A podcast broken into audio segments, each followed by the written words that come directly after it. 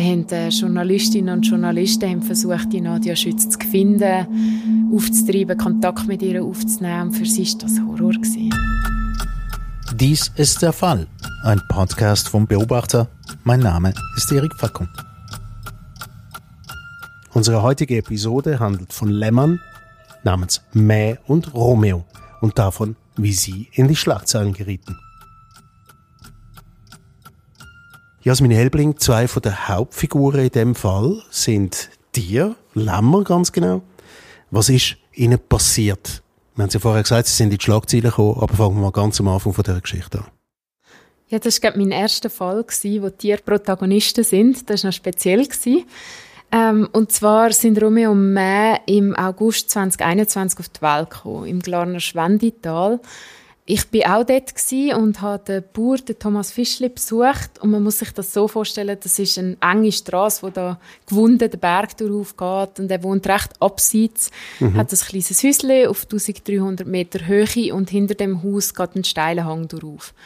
Und genau dort sind Romeo und Mä auf die Welt gekommen. Und das war nicht ganz plan, weil es eigentlich Sommer war. Mhm. Und im Sommer sollte kein Lämmchen kommen, weil dann hat der Bauer zu viel zu tun, der ist am Heuen und die Schafe sind eben alle an dem Hang.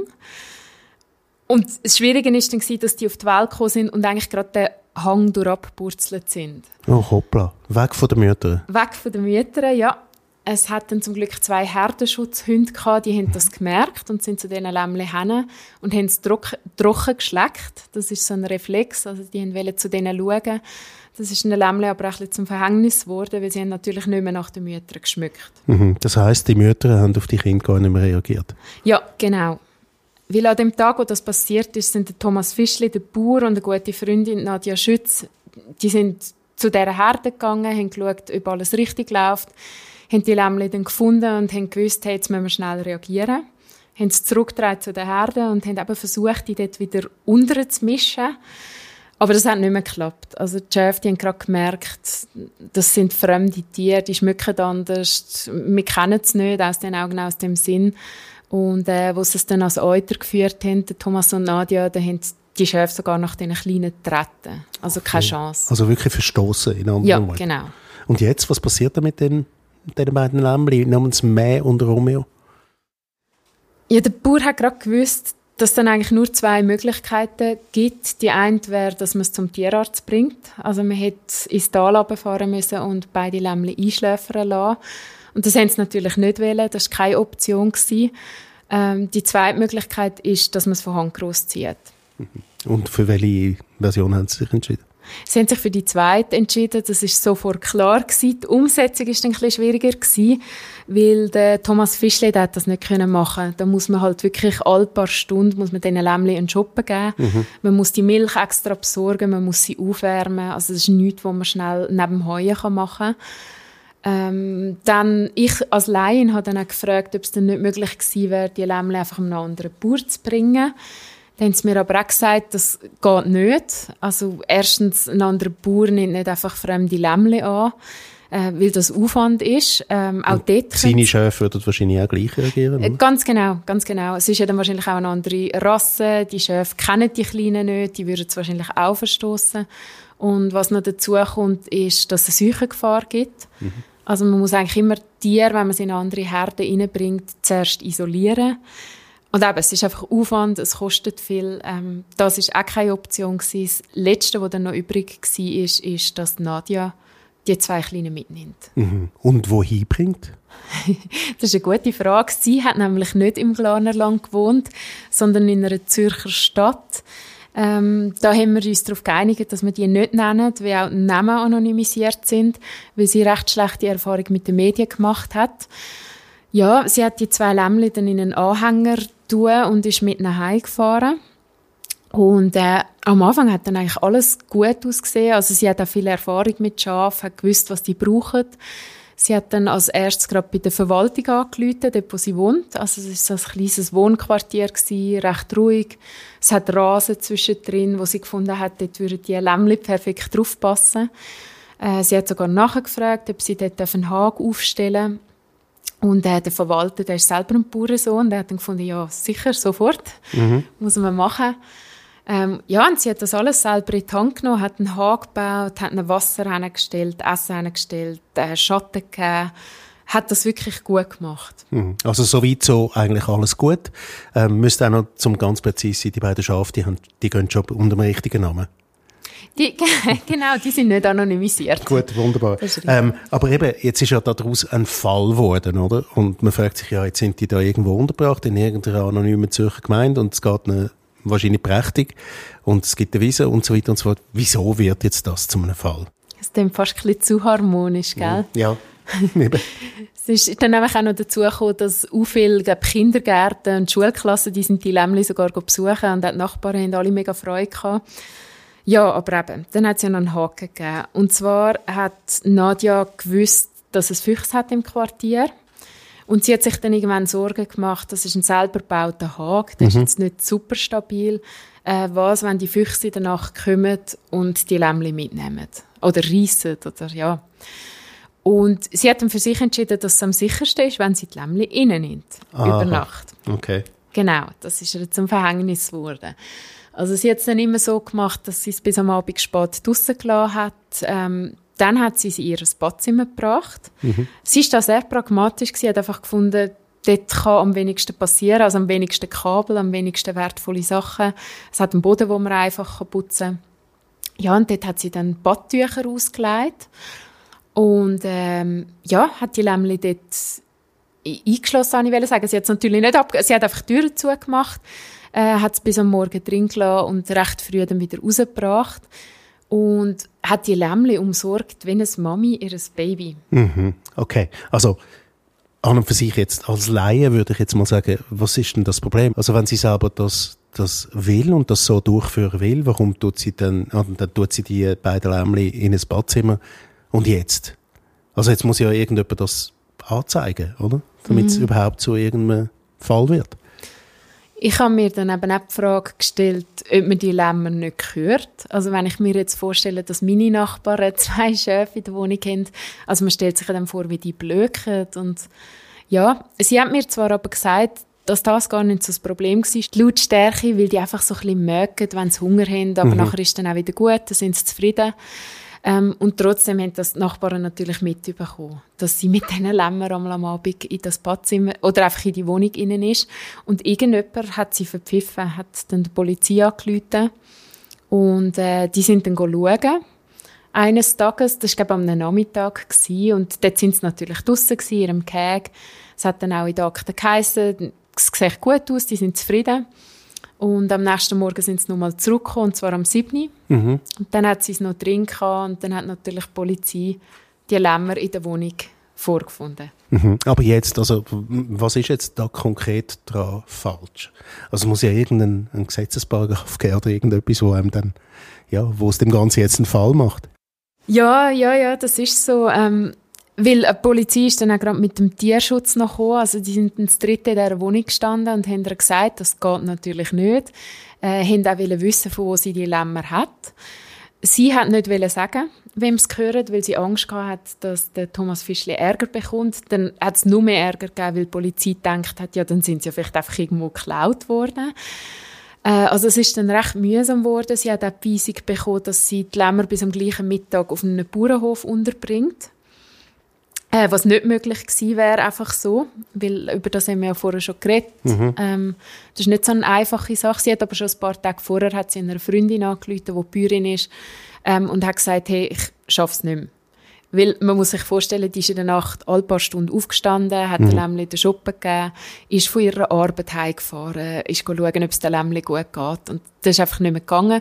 Also sie hat sich schon um die Unterbringung bemüht im Vornherein. Die Bäuerin hat dann zuerst gefunden, sie müsse das abklären.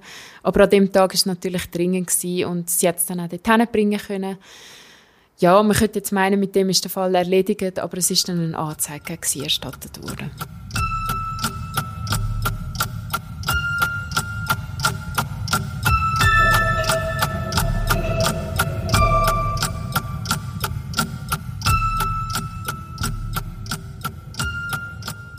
Eine Anzeige. Ähm, ich kann mir jetzt da schwerlich vorstellen, was man jetzt da genau anzeigt. Kathrin Reichmuth vom juristischen ähm, Beratungsdienst vom Beobachter.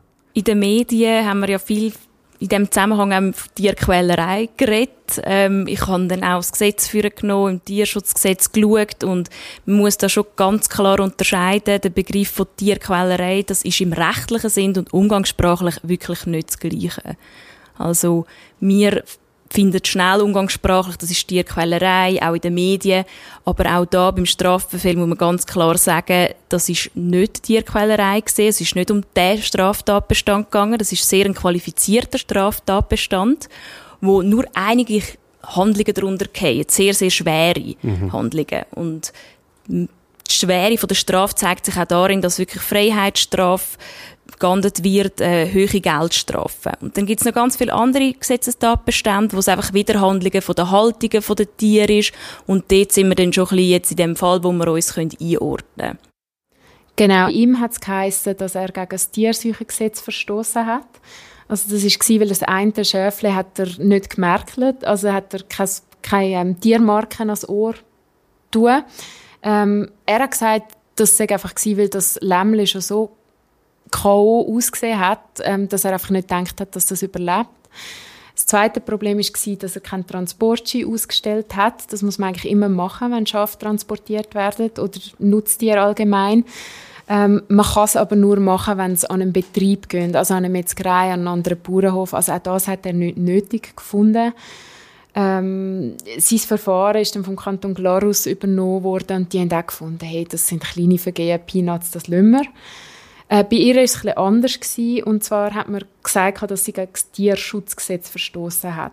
Und zwar gegen die Haltungsvorschriften von Schafen. Also, dass, dass das Ganze nicht artgerecht wäre, ist das... Ja, es geht in diese Richtung. Also wir sind im Tierschutzgesetz, wir sind weiter eigentlich in der Verordnung, wo ganz genau aufgelistet für welche Art, welche Haltungen rechtmäßig oder eben unrechtmäßig sind. Da kann man genau nachlesen. Ich bin den Augen nachlesen ähm, bei den Haltungsvorschriften für Schaf und dort steht auch ganz klar, dass man muss ähm, Heu auf dem Boden haben, geeignetes Futter und so wie ich das gelesen habe im Fall und wir auch besprochen haben, ist es eigentlich nicht das, ist nicht der Fall gewesen. Sie hat das auf dem Badzimmerboden gehabt und hat Badtüchli ausgelegt. Und das ist nicht das, was das Gesetz sagt. Sie hat gegen Vorschrift, die Tierhaltung regelt, missachtet. Und da hat so zwei, drei andere Ausführungen, die ich auch noch spannend gefunden habe. Und zwar auch, dass man einfach sagt, Schaf dürfen wir eigentlich also sie hat drinnen und draussen gehalten, Schaf, aber eigentlich ist das überhaupt nicht geeignet. Mhm. Also vom Tier aus denkt, das ist jetzt eben nicht, nicht artgerecht. Aber mal ganz geschwind, ganz generell, ist dann eigentlich festgeschrieben, was für Tiere überhaupt als Haustier gehalten werden dürfen? Genau, das ist auch nochmal spannend. Dort habe ich auch wieder das Gesetz für geholt und ich habe mir das auch müssen überlegen. In dem Sinn, Haustier für uns, auch wieder im Umgangssprachlichen. Dort kann man ganz klar wieder sagen, das Haustier ist für uns das, was man die hat, äh, Katz, Hund, was auch immer, vielleicht mal ein Papagei. Was es nicht ist, ist ein Schaf. Das Gesetz sagt aber trotzdem, oder die Tierschutzverordnung sagt trotzdem, sie unterscheiden zwischen Haustier und Wildtier und machen dann erst im zweiten Schritt eine Nutzungsartunterscheidung. Und dort sagt man, entweder ist es ein Heimtier oder ist es ein Nutztier. Und Schaf ist ein Nutztier. Und darum ist es in dem Sinn nicht für drinnen denkt. Und das sagt auch wieder eben, was ist eine artgerechte Haltung. Und das ist eben nicht, dass man es auf dem, im Badzimmer hat, sondern sie brauchen spezielle Böden, Schaf.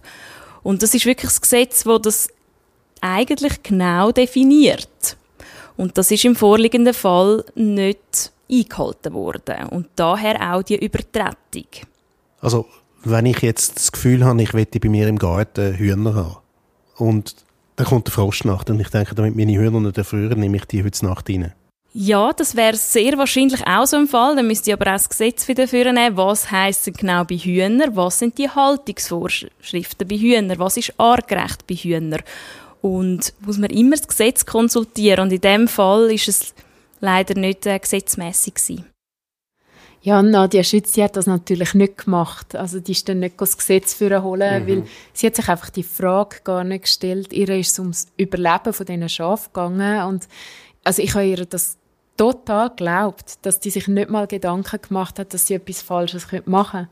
Die hat einfach wollen, dass die zwei Schäfle überleben und hat sich ja selber noch aufgeopfert für das. Mhm. Also sie hat mir dort auch ein bisschen leid tun.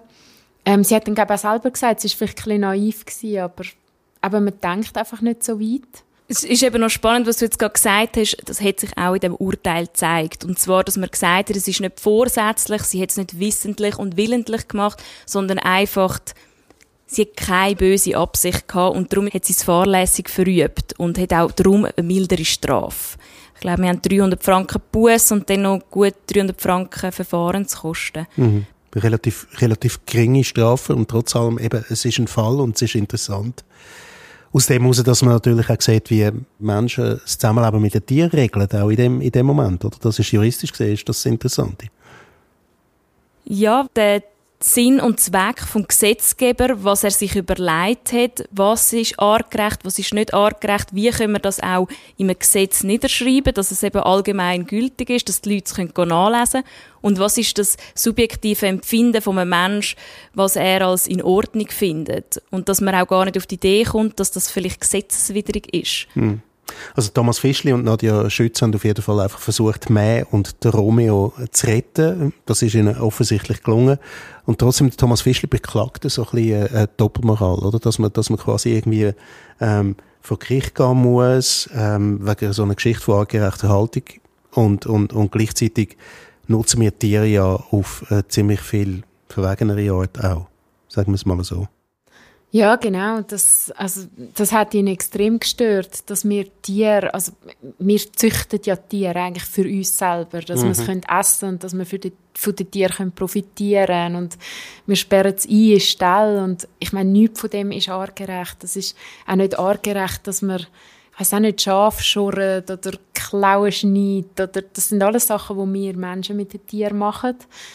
Und ja, irgendjemand hat einfach mal eine Linie gezogen und gesagt, das ist okay und das nicht. Und was ich auch noch wichtig finde zu sagen, der Geldbetrag an sich hat jetzt die zwei gar nicht so wahnsinnig gestört. Sie haben sich natürlich geärgert, aber ihnen ist es mehr ums Prinzip gegangen und ich glaube, Nadja ist einfach extrem verschrocken, weil sie noch nie etwas Falsches gemacht hat vorher.